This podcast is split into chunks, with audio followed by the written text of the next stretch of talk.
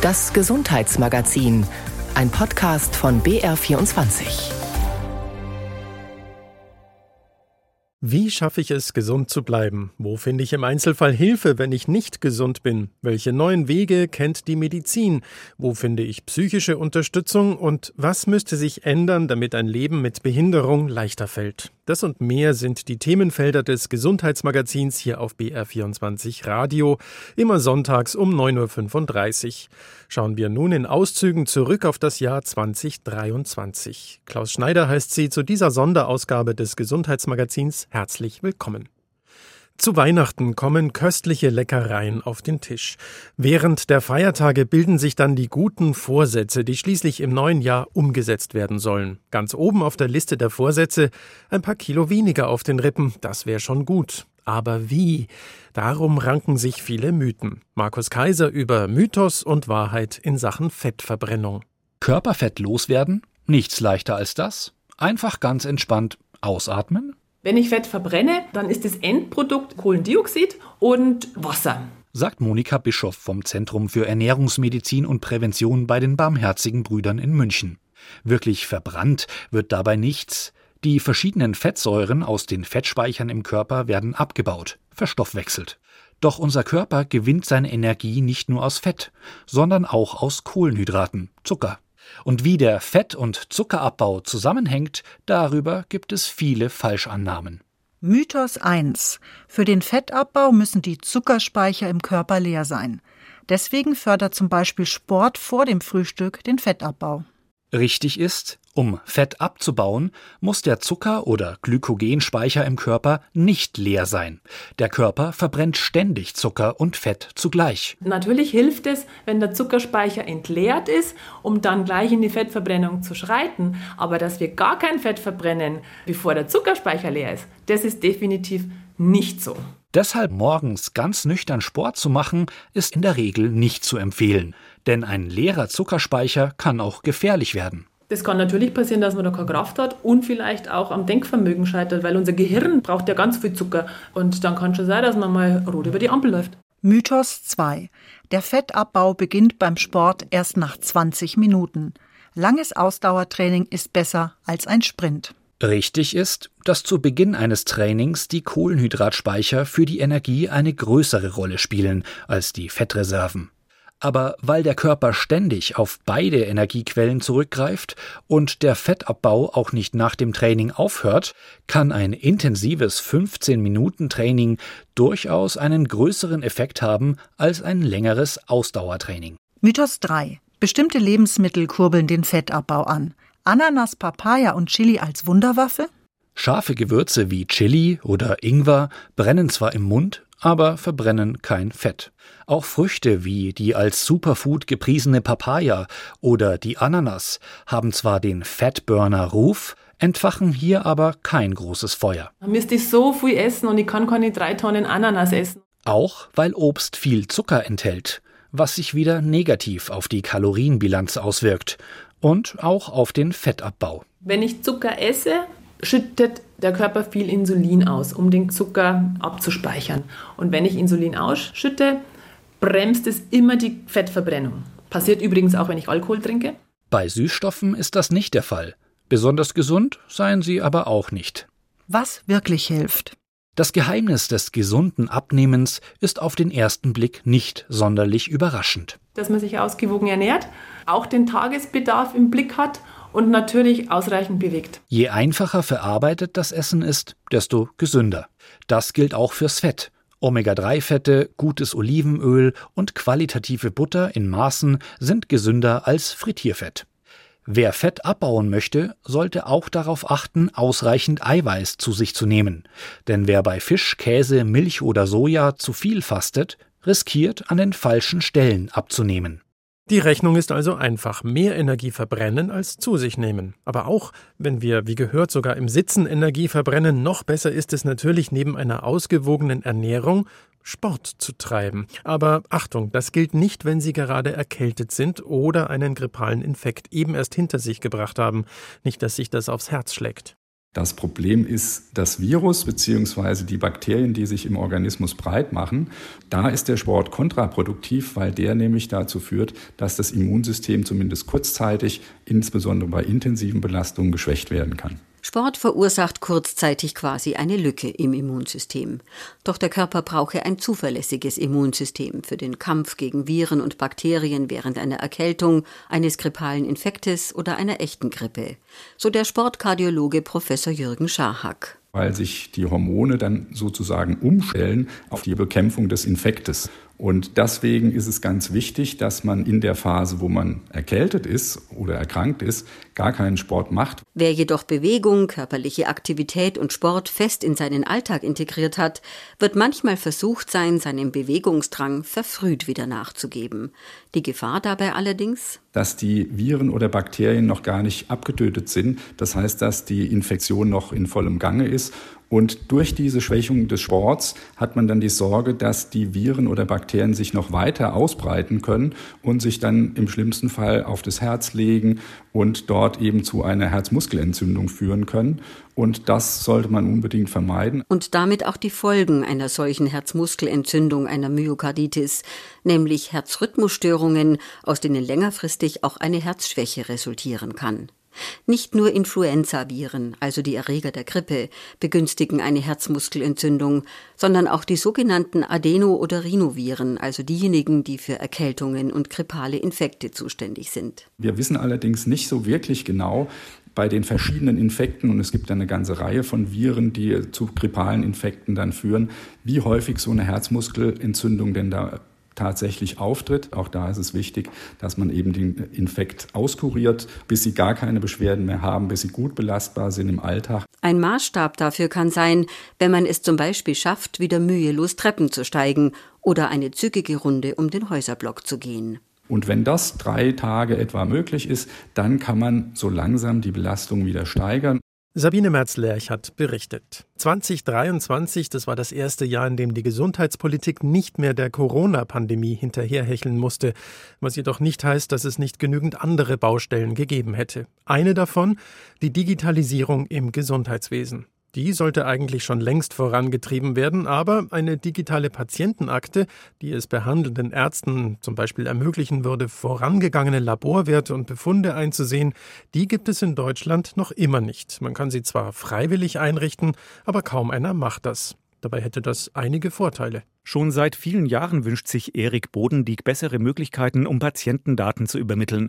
Der Hausarzt aus den sächsischen Wurzen ist bei der Bundesärztekammer Fachmann für das Thema Digitalisierung und er sieht darin große Chancen. Der Patient kommt aus dem Krankenhaus zu mir, dort kriegt er zwar einen vorläufigen Arztbrief mit, aber da sind eben zum Beispiel die Laborwerte nicht drin. Ich greife zum Telefonhörer, besorge mir die Laborwerte per Fax oder wie auch immer oder lass mir was durchsagen, das ist einfach Zeit. So kann ich dann auf die Akte zugreifen, kann sagen, okay, die Laborwerte waren da oder Sonographie Befunde oder Röntgenbefunde oder ähnliches. Eigentlich sollten Ärztinnen und Ärzte heutzutage über eine elektronische Patientenakte auf Laborwerte, Sonographie oder Röntgenbefunde zugreifen können, die Kollegen erhoben haben. Seit Januar 2021, also seit über zwei Jahren, müssen alle gesetzlichen Krankenkassen elektronische Patientenakten anbieten. Doch die meisten Ärzte machen die gleiche Erfahrung wie Christian Pfeiffer. Er ist Hausarzt im unterfränkischen Giebelstadt und Vorstandschef der Kassenärztlichen Vereinigung Bayerns. Rein theoretisch wüsste ich, wie es funktionieren soll, aber ich habe es noch nie probiert. Dabei gehört Pfeiffer keineswegs zu den Ärzten, die die elektronische Patientenakte komplett ablehnen, etwa weil sie die Sicherheit der Daten für nicht gewährleistet halten. In seiner Hausarztpraxis spielt die EPA einfach keine Rolle. Patienten fragen so gut wie nie danach, erklärt er, und die entsprechende App auf dem Smartphone in Gang zu setzen, sei alles andere als einfach. Ich hatte einen Patienten, mit dem ich mal probiert habe, das zu installieren. Wir sind kläglich gescheitert. Seit rund 20 Jahren verfolgen Gesundheitsminister ganz unterschiedlicher Parteizugehörigkeit das Ziel, Patientendaten elektronisch für alle verfügbar zu machen, die davon einen Vorteil bei der Behandlung haben könnten, also Ärzte und Patientinnen, aber auch Physiotherapeuten, Apotheken oder Krankenhäuser. Und die entsprechenden technischen Lösungen stehen durchaus bereit. Dennoch steigt die Zahl der elektronischen Patientenakten, die Kassenpatienten auf ihren Smartphones oder Computern installiert haben, nur langsam. Zuletzt lag sie bei rund 610.000. Das ist weniger als ein Prozent der Kassenversicherten. Tatsächlich genutzt wird sie mit großer Wahrscheinlichkeit von noch weniger Menschen. Der bayerische Kassenärztechef Christian Pfeiffer schüttelt darüber den Kopf. Wenn man davon ausgeht, dass das eigentlich eine sehr große Umstellung in unserem ganzen Gesundheitswesen bringen soll und eigentlich eine Grundvoraussetzung für die ganze Digitalisierung darstellt, dann ist es ein Armutszeugnis bisher. Am 14. Dezember hat der Bundestag deshalb das Digitalgesetz und das Gesetz zur besseren Gesundheitsdatennutzung beschlossen. Was deren Umsetzung bringen wird, bleibt abzuwarten. Nikolaus Nützel war das über die elektronische Patientenakte. Schauen wir in die Arztpraxen. Da gibt es immer mehr, die von Investoren geführt werden. Ein schleichender Prozess, der zu einem tiefgreifenden Wandel in der Gesundheitsversorgung führen könnte, wie Kritiker warnen. Geht es hier nur darum, Geld zu verdienen oder betrifft das auch die Qualität der medizinischen Versorgung? Und was wird aus Patientinnen und Patienten mit, so zynisch das klingt, weniger lukrativen Erkrankungen? Angela Neulinger über ein Phänomen, das immer mehr um sich greift. Einflussnahme internationaler Investoren auf die ambulante Versorgung? Wie ist das möglich? Immer mehr sogenannte Private Equity Gesellschaften beschaffen ihr Geld über Fonds die den Anlegern hohe Renditen versprechen. Mit dem so eingesammelten Geld kaufen sie Arztpraxen im ganzen Land und bauen diese zu konzernartigen Ketten aus. Ihr Ziel? Ein gewinnbringender Weiterverkauf. Durch komplizierte Firmengeflechte werden Steuern niedrig gehalten oder gar nicht in Deutschland bezahlt. Im Visier dieser Spekulanten sind mittlerweile fast alle Facharztrichtungen. Inwieweit verändern solche Investments die Gesundheitsversorgung? Diese Frage untersucht Richard Buschek seit Jahren. Er forscht an der Universität Münster. Mit Private Equity Investoren in der deutschen ambulanten Versorgung gehen auch neue Renditevorstellungen einher, die die ambulante Versorgung bisher so noch nicht gesehen hat, denn Private Equity erzielt im Gesundheitswesen etwa 10 bis 15 Prozent Rendite. Diese Rendite können Sie aus betriebswirtschaftlichen Optimierungen, etwa Kosteneinsparungen erzielen. Es werden aber auch Verträge mit den verkaufenden ärztlichen Behandlern abgeschlossen, die dann bestimmte Umsatzziele erreichen müssen. Umsatzziele erreichen zu müssen. Das wurde für einen Augenarzt aus Bayern zu einer großen Belastung.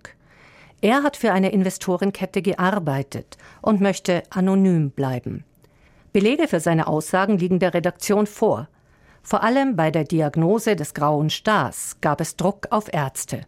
Bei der Operation des grauen Stars werden Linsen eingesetzt und es wurde massiv darauf gedrängt, höherwertige Linsen einzusetzen, um einen Mehrwert für die Firma zu generieren, bei mitunter zweifelhaften Mehrwert für den Patienten.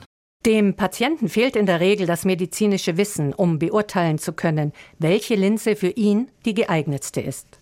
Er muss sich hier auf den Arzt verlassen.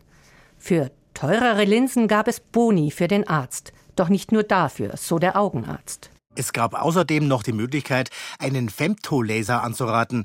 Das ist eine Methode, die den Operationsablauf unterstützt und auf das Endergebnis keinerlei Auswirkungen hat. Für Femtolaser und hochpreisige Linsen muss der Patient bis zu 2000 Euro selbst zuzahlen. Pro Auge. Für einen Arzt haben die Boni durchaus 8.000 bis 10.000 Euro im Monat ausgemacht sodass die Motivation groß war, so vorzugehen. Der Augenarzt wollte das alles nicht mehr mitverantworten und kündigte. Dieser Schritt ist für viele Ärzte aber nicht leicht. Sich selbstständig zu machen wird immer teurer. Investoren treiben den Preis für den Kauf von Praxen in die Höhe. Und nicht nur Arztpraxen sind im Visier internationaler Finanzjongleure, warnt der Experte für Veränderungen im Gesundheitswesen Richard Buschek. Wir haben es mit einer sogenannten Finanzialisierung weltweit zu tun. Das heißt, Altenpflegeeinrichtungen oder Krankenhäuser werden von Investoren übernommen, um daraus Rendite zu erzielen.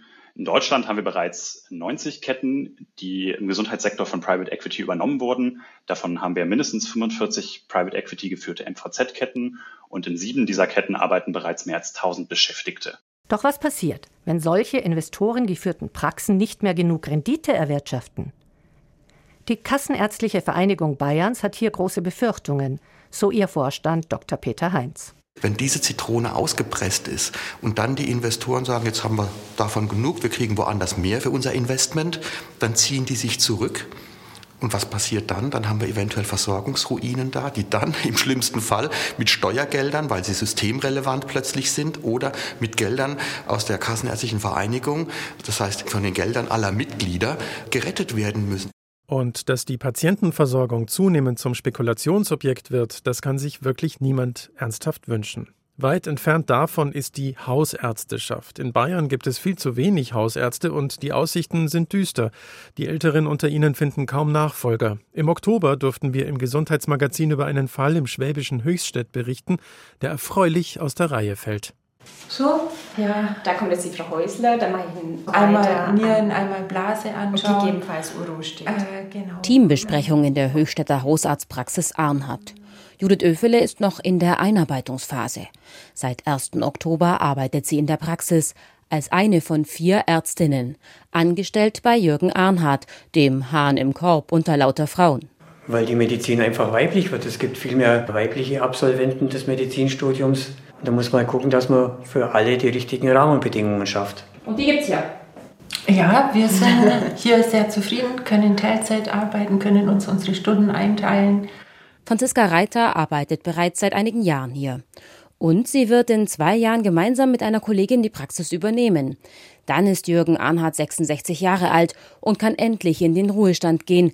Eigentlich wollte er das mit 60, aber ein Nachfolger fehlte, trotz seines Engagements. Nachdem ich jahrelang versucht habe, über die politische Schiene als Delegierter im Bayerischen Hausärzteverband irgendwas zu bewirken und bemerkt habe, dass die Politik sich für die hausärztlichen Belange nicht allzu sehr interessiert, haben wir die Sache selber in die Hand genommen und haben gesagt, Nachwuchs finden wir nur dann, wenn wir selber weiterbilden.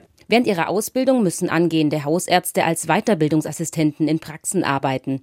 Fünf Weiterbildungsassistenten hat Jürgen Arnhardt in den vergangenen Jahren in seiner Praxis aufgenommen. Vier von ihnen sind in Schwaben Hausärzte geworden, zwei sogar in seiner Praxis.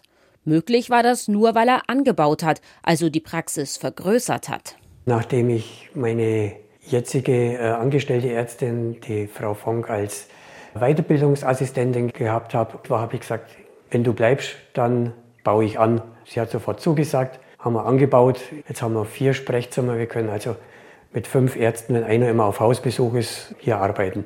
Fünf Hausärzte in einer Praxis. Das hört sich gut an. Erstmal. Aber von den vier angestellten Ärztinnen, die ich jetzt habe, ist nur eine in Vollzeit. Die anderen drei sind in Teilzeit.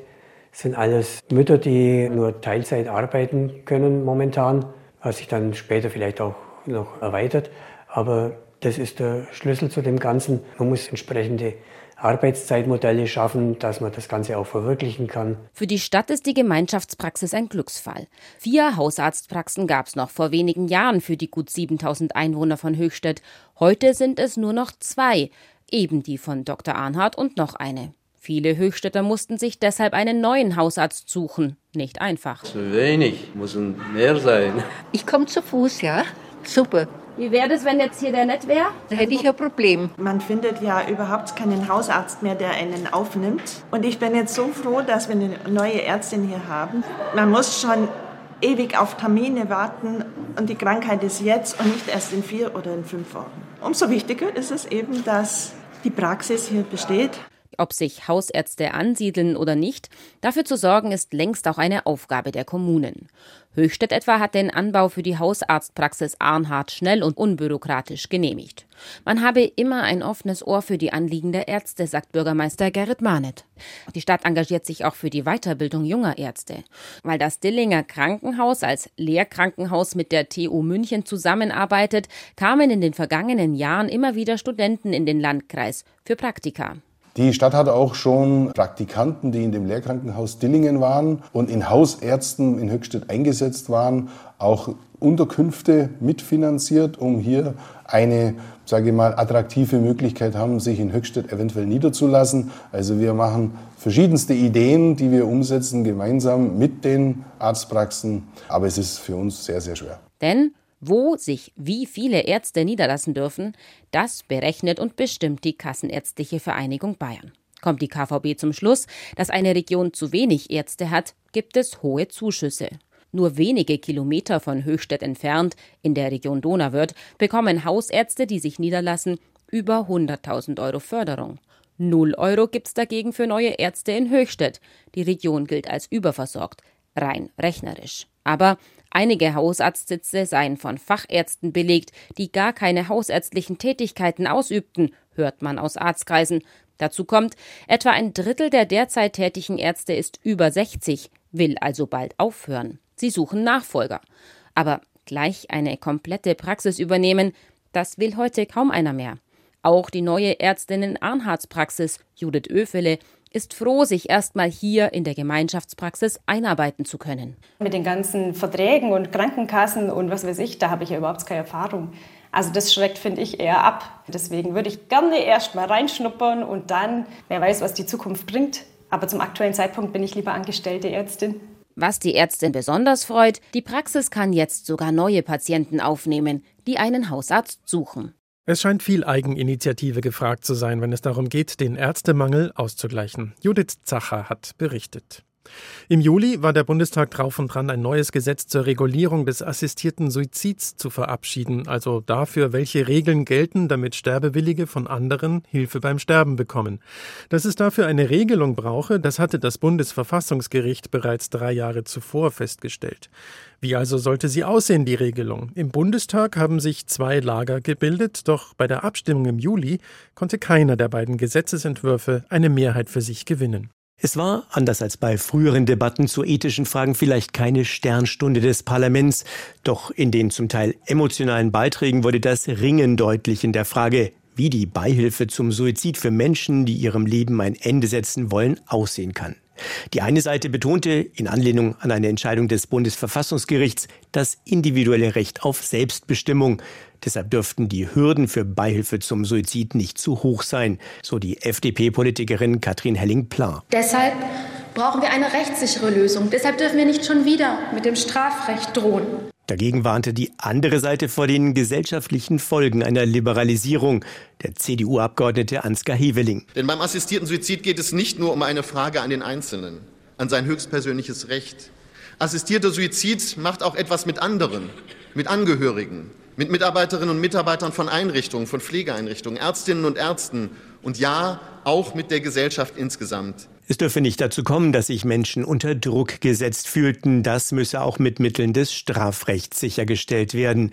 Der entsprechende Antrag fand aber keine Mehrheit. Mit Ja haben gestimmt 304, mit Nein haben gestimmt 363. So Bundestagsvizepräsidentin Yvonne Magwas, die kurz später auch das Ergebnis der Abstimmung über den liberaleren Gesetzentwurf verkündete.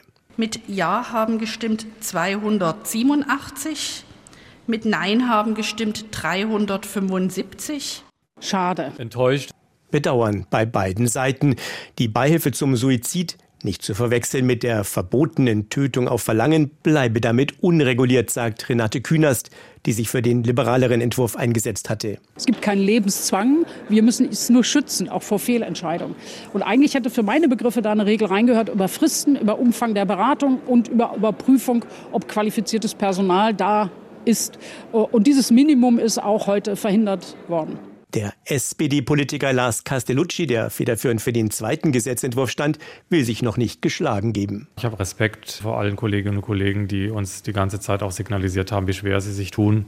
Und nun muss es halt nochmal durchgerüttelt werden, bevor wir dann zu einer Entscheidung hoffentlich kommen. Aber ich setze mich dafür ein, dass wir das noch in dieser Wahlperiode nochmal versuchen und auch, dass es uns dann gelingt. Von der ungeklärten Rechtslage, so Castellucci, würden vor allem ausländische Suizidbeihilfeorganisationen profitieren. Dagegen bewegen sich Ärzte in Deutschland in einer rechtlichen Grauzone, wenn sie von Patienten auf Unterstützung bei der Selbsttötung angesprochen werden.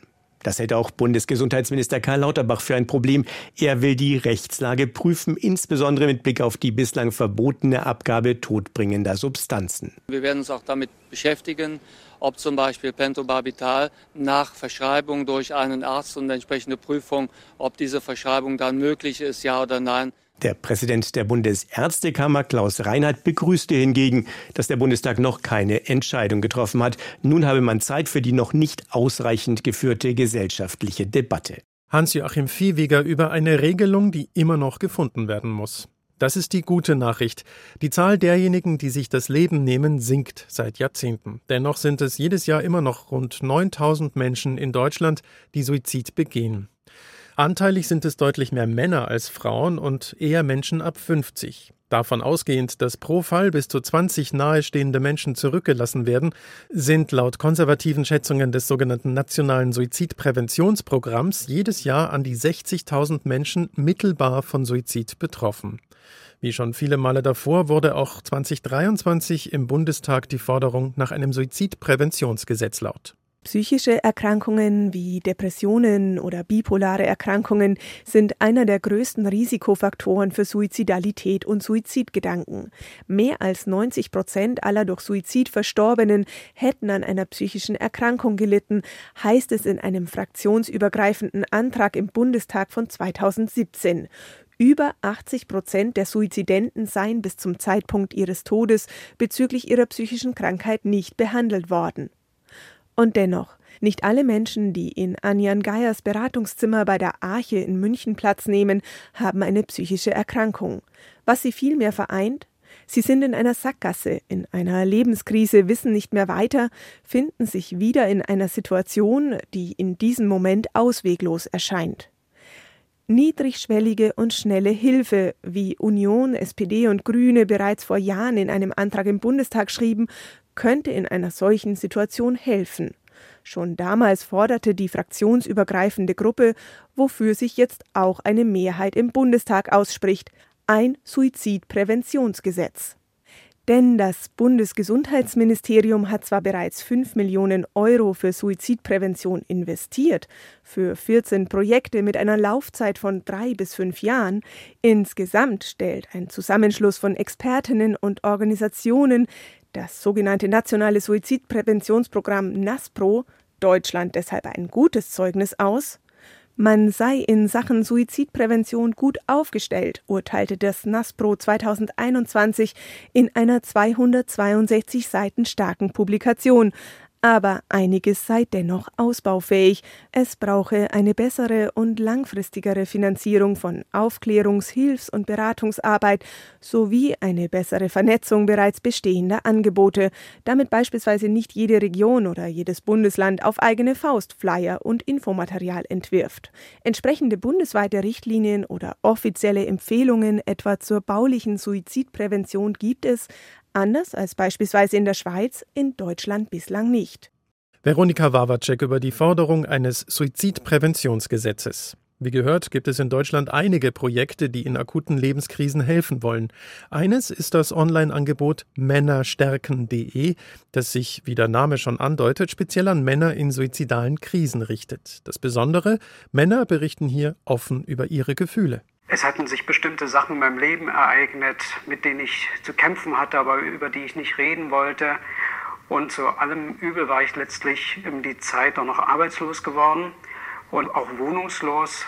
Und ich baute immer mehr ab und schlitterte immer mehr rein, dass ich irgendwann meinen Alltag nicht mehr bewältigen konnte.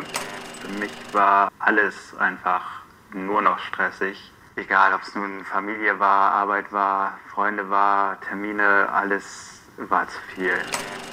Ich habe die Zähne zusammengebissen, habe runtergeschluckt und weitergemacht. So habe ich es gelernt. So dachte ich, dass es funktioniert. Meine Gedanken haben sich nur noch um den Suizid gedreht. Und ein paar Tage später habe ich dann einen schweren Suizidversuch unternommen. Männer thematisieren Krisen und mögliche Suizidgedanken seltener und auch Hilfsangebote nehmen sie weniger in Anspruch. An der Universität Leipzig hat der Forschungsverbund Man Access gemeinsam mit Wissenschaftlerinnen und Wissenschaftlern aus Bielefeld und Berlin ein Online-Angebot entwickelt, um Suizidversuche und Suizide zu verhindern. Dazu wurden Interviews mit Männern jeden Alters geführt, die einen Suizidversuch unternommen hatten. Das Angebot männer-stärken.de soll aufklären und informieren zu psychischen Krisen, Suizidgedanken, Suizidalität. Unter anderem mit eindrücklichen filmischen Interviewsequenzen. Und es möchte klar machen, davon betroffen sind viele. Dann geht es darum, dass auch zu entstigmatisieren. Vor allen Dingen Männer berichten davon, dass sie sich für Suizidgedanken, für diesen sehr verzweifelten Zustand, in dem sie keinen Ausweg mehr sehen, schämen, deswegen auch mit keinem anderen sprechen, niemanden belasten wollen. Das wollen wir klären, dass das nicht der Fall ist. Und es sollen Hilfen bekannt gemacht werden. An wen kann ich mich in einer Notsituation wenden? Wen erreiche ich sofort zu jeder Tages- und Nachtzeit, wenn ich verzweifelt bin und nicht mehr weiter weiß? Wo kann ich mich über kurz oder lang hinwenden, wenn ich bei bestimmten Problemen Hilfe benötige? Und wo finde ich längerfristig Unterstützung? Das Online-Informationsangebot für Männer, die sich in Krisen befinden, bietet auch Unterstützung im Einschätzen der eigenen Situation. Was sind mögliche Warnsignale, die Hinweise geben? Wie kann ich mit anderen Menschen über meine Not sprechen, auch wenn ich befürchte, diese damit zu belasten? Welche Begriffe kann ich wählen? Denn noch immer gängige Bilder von Männlichkeit können den Zugang zu Hilfe erschweren. Sich zu öffnen ist ganz wichtig, sonst kann niemand wissen, wie es einem geht, sonst kann man keine Ursache finden oder das Problem erkennen. Und das ziehe ich aus dieser Krise, dass über Gefühle reden der Dreh- und Angelpunkt dazu ist, mit Krisen überhaupt umgehen zu können.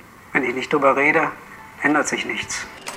Sibylle Kölmel über das Online-Angebot männerstärken.de. Wenn Sie aktuell in einer Krise sind, können Sie sich bei den Krisendiensten Bayern melden. Sieben Tage die Woche, rund um die Uhr unter 0800 655 3000. Diese Nummer finden Sie auch auf unserer Seite br24.de-sonntag. Was ist eigentlich Gesundheit? Wenn ich mich gesund fühle, wenn es nirgendwo weh tut oder wenn die Laborwerte stimmen? Die Antwort auf diese vermeintlich einfache Frage ist gar nicht so leicht. Und müsste man, um eine echte Antwort zu finden, nicht alles etwas ganzheitlicher betrachten? Mit Professor Alina Büchs, der Vorsitzenden des Deutschen Ethikrates, haben wir im August über das Konzept von One Health gesprochen, zu Deutsch eine Gesundheit. Ja, das ist ein Konzept, das versucht, einen übergreifenden, manche sagen holistischen, aber ich finde eigentlich besser übergreifenden Blick auf Gesundheit zu nehmen. Und zwar nicht nur die Gesundheit des Menschen, sondern auch die Gesundheit der tierischen und der natürlichen Umwelt weil man inzwischen weiß, dass die Gesundheit beispielsweise von Tieren auch Einflüsse hat auf die Gesundheit des Menschen und eben auch die Gesundheit der Biosysteme bis hin zur Gesundheit des Planeten wiederum Effekte hat auf unsere Gesundheit. Das hängt alles zusammen. Und das One Health-Konzept versucht, den Blick genau auf diese Zusammenhänge zu lenken. Wir haben ein sehr fürchterliches Beispiel gerade erlebt. Das Coronavirus, die Pandemie, das die Welt lahmgelegt hat, ist eine sogenannte Zoonose. Die stammt aus dem Tierreich. Und man geht davon aus, dass es häufiger Zoonosen gibt, weil die Lebensräume von Tieren zerstört werden und weil Tiere gehalten werden in einer Art und Weise, die nicht artgerecht ist.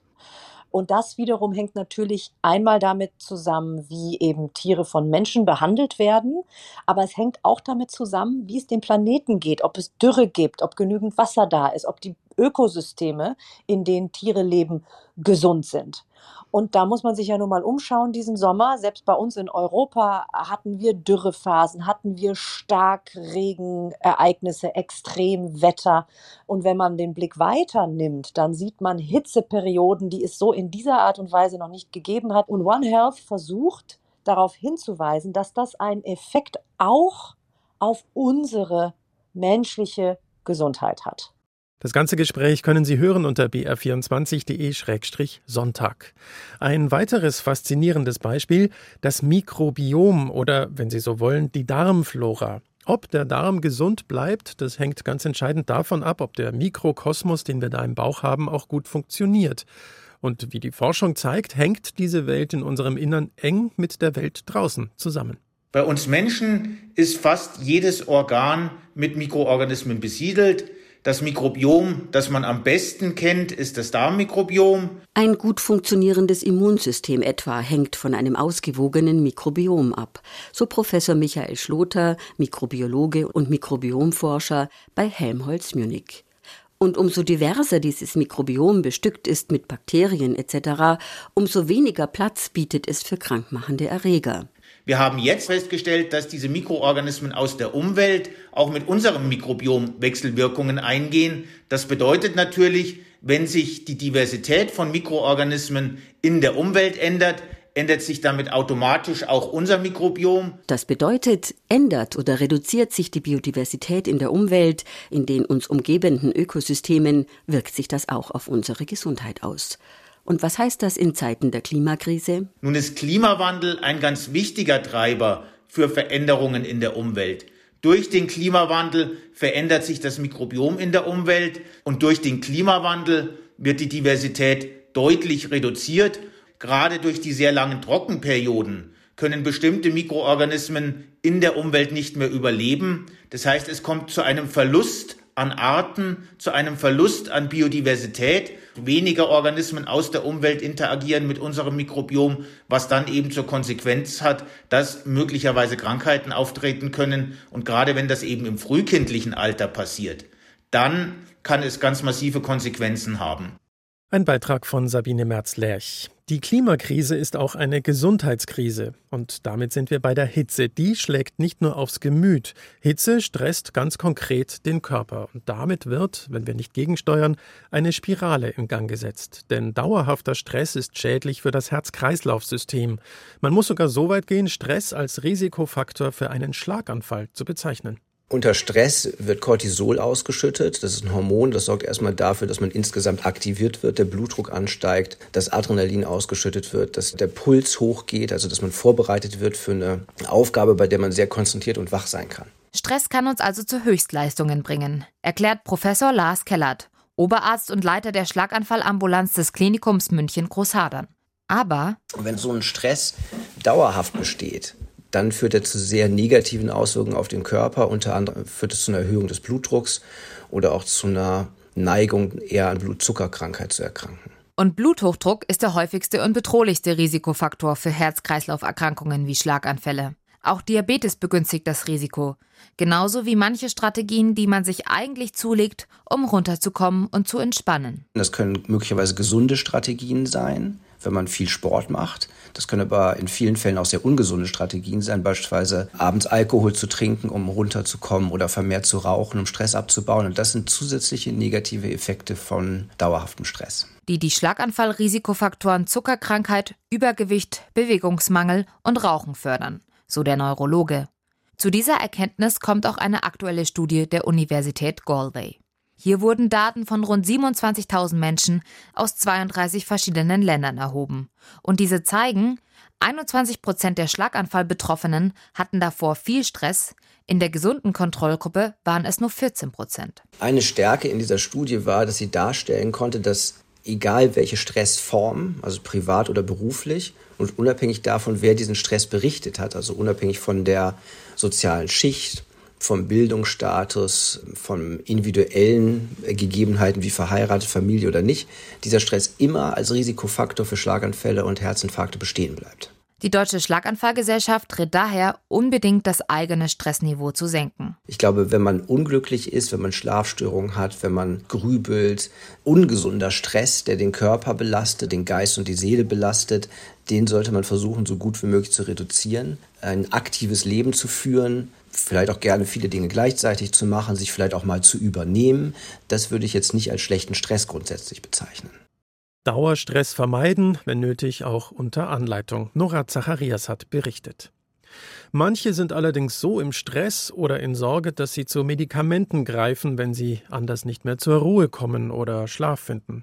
Sogenannte Benzodiazepine, kurz Benzos, sind durchaus hilfreich, sofern sie richtig eingesetzt werden, sprich nur für einen kurzen Zeitraum. Nimmt man sie zu lange, machen sie abhängig. Etwas, worüber niemand gerne spricht.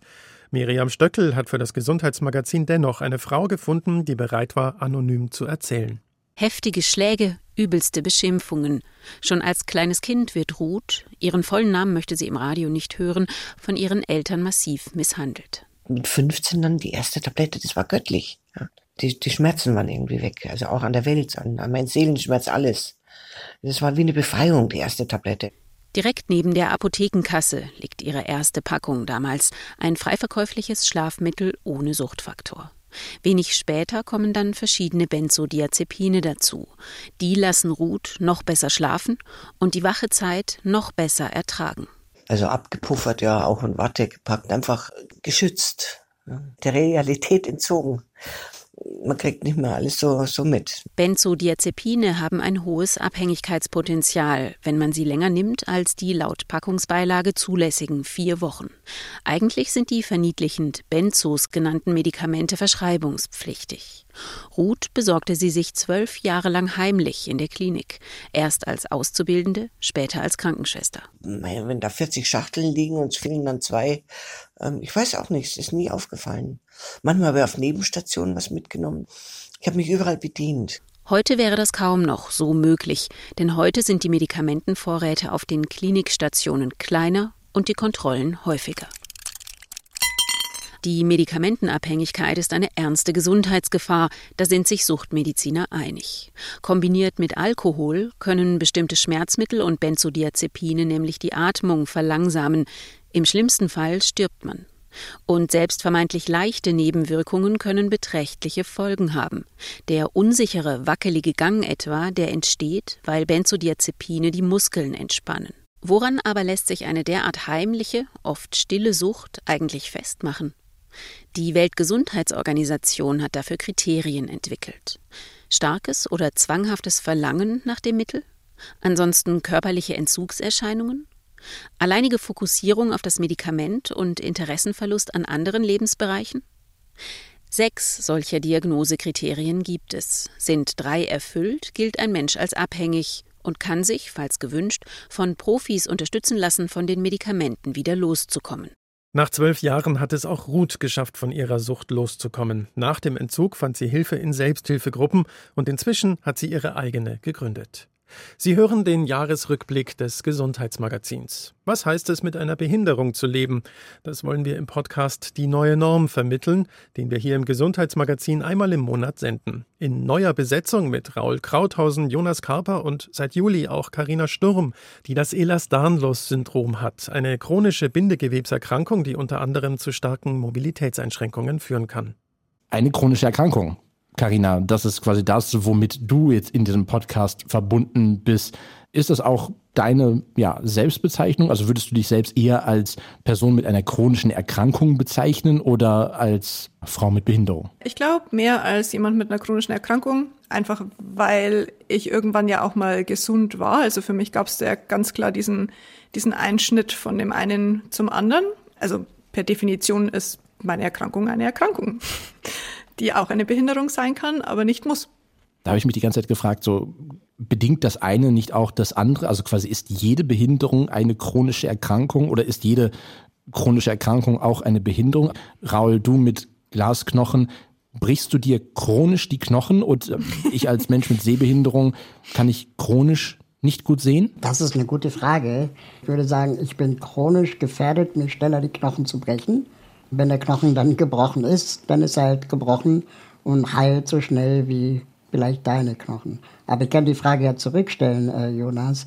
Deine Sehbehinderung war ja auch fortschreitend. Bist du jetzt chronisch krank oder bist du jetzt äh, sehbehindert? Dadurch, dass es bei mir jetzt persönlich jetzt nicht Tage gibt, wo ich sehr gut sehen kann und Tage gibt, wo ich weniger gut sehen kann, finde ich irgendwie diese Bezeichnung chronische Erkrankung eher fehl am Platz. Soll ich hier mal die Definition einschmeißen von chronischer Krankheit? Hau raus. Also chronisch krank ist, wer länger als drei beziehungsweise sechs Monate lang krank ist und welche Krankheit nicht heilbar ist. Drei beziehungsweise sechs Monate, da sind sich die Quellen nicht einig, aber chronische Krankheit ist tatsächlich die häufigste Ursache von Behinderung. Wusstet ihr das? Okay, also quasi nicht diese immer wieder auftauchende Story von irgendwie durch einen, was weiß ich, Autounfall dann querschnittsgelähmt und im Rollstuhl. Ja, das ist so diese stereotypische Vorstellung von, wie jemand äh, mit Behinderung aussieht, aber das trifft tatsächlich nur auf unter ein Prozent der Menschen zu. Mhm. Das heißt, wenn ich jetzt eine Krebserkrankung habe, dann kann ich auch chronisch krank sein. Definitiv. Also es gibt ohnehin, glaube ich, chronisch verlaufende Krebsformen, aber du kannst auch Langzeitschäden haben zum Beispiel und dadurch chronisch krank sein und oder behindert. Und wann entscheidest du dich, dich als Frau mit Behinderung zu bezeichnen oder als chronisch erkrankte Frau? Schwierig. Ich glaube, der Übergang ist ziemlich fließend, aber ich glaube, an dem Punkt, an dem du von deiner Umwelt so eingeschränkt wirst, dass dir das selber auffällt, ich glaube, das war für mich so der Punkt, wo ich dachte, ja, das ist schon durchaus auch eine Behinderung. Ein Ausschnitt aus dem Podcast Die neue Norm. Den Link zum Podcast-Kanal finden Sie auch unter br24.de-sonntag.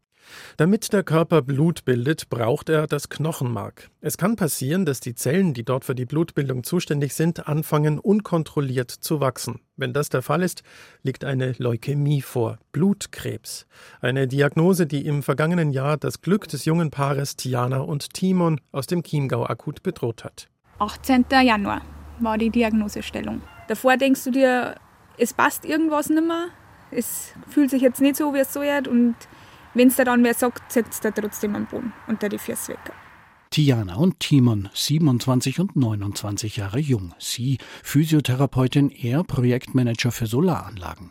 Und gemeinsam erfolgreich mit dem erst im Februar zur Welt gekommenen Xaver als Familie gestartet. Erfolge sind allerdings seit diesem Jahr nichts Selbstverständliches mehr für sie. Noch vor der Geburt von Xaver in der 20. Woche einer ungewöhnlich schwierigen Schwangerschaft warf die Diagnose Leukämie einen großen Schatten auf Tianas Schwangerschaft. Also es ist gar nicht realisierbar eigentlich. Also man hat jetzt seit Jahren nicht irgendwo einen Knoten oder einen Tumor, wie man es bei anderen Sachen hat, sondern einfach richtig schlechtes Blut. Und Sorgen. Natürlich um das Leben des Kindes, das eigene, die Zukunft als Familie. Das ist eine Krankheit, aber ich glaube, das ist mit jeder Krebserkrankung so, dass das einfach nicht nur körperlich ist, sondern auch die Psyche einfach enorm angreift. Tiana kann mit einer Chemotherapie beginnen. Timon kann sich ein Jahr Elternzeit nehmen und für beide da sein. Die besten Voraussetzungen unter den gegebenen Umständen. Ein harter Kampf für Tiana und eine schwere Zeit für alle. Getragen von der Hoffnung, danach endlich eine ganz normale Familie sein zu können. Sie werden enttäuscht. Die Chance auf Heilung liegt bei 80 Prozent. Ich war heute 20. Es ist nicht vorbei, wo wir alle gemeint haben, es ist vorbei. Und das ist, glaube ich, für uns der größte Fehlschlag. Wir fangen quasi nur mal von vorne an. Tiana kann jetzt nur noch durch eine Stammzellenspende gerettet werden. Zellen eines geeigneten Spenders oder einer Spenderin, die das Immunsystem in Tianas Körper so aufbauen, dass es die Krebszellen in ihrem Blut bekämpfen kann und damit unter relativ geringem Aufwand ihr Leben retten kann. Die Suche nach einer geeigneten Spende gleicht aber der nach einer Stecknadel im Heuhaufen. Tiana und Timon haben deshalb über die Deutsche Knochenmarkt-Spenderdatei einen öffentlichen Aufruf gestartet, sich mittels eines einfachen Abstrichs an der Wange typisieren zu lassen. Johannes von Kreitz hat das Paar im September getroffen und inzwischen wurde eine Spenderin gefunden und Tiana hat am 12. Dezember ihre Transplantation bekommen. Wir wünschen der Familie das Allerbeste. Wenn auch Sie sich für eine Knochenmarkspende registrieren wollen, Sie finden weitere Informationen dazu und zu weiteren Beiträgen auf unserer Seite br24.de-sonntag.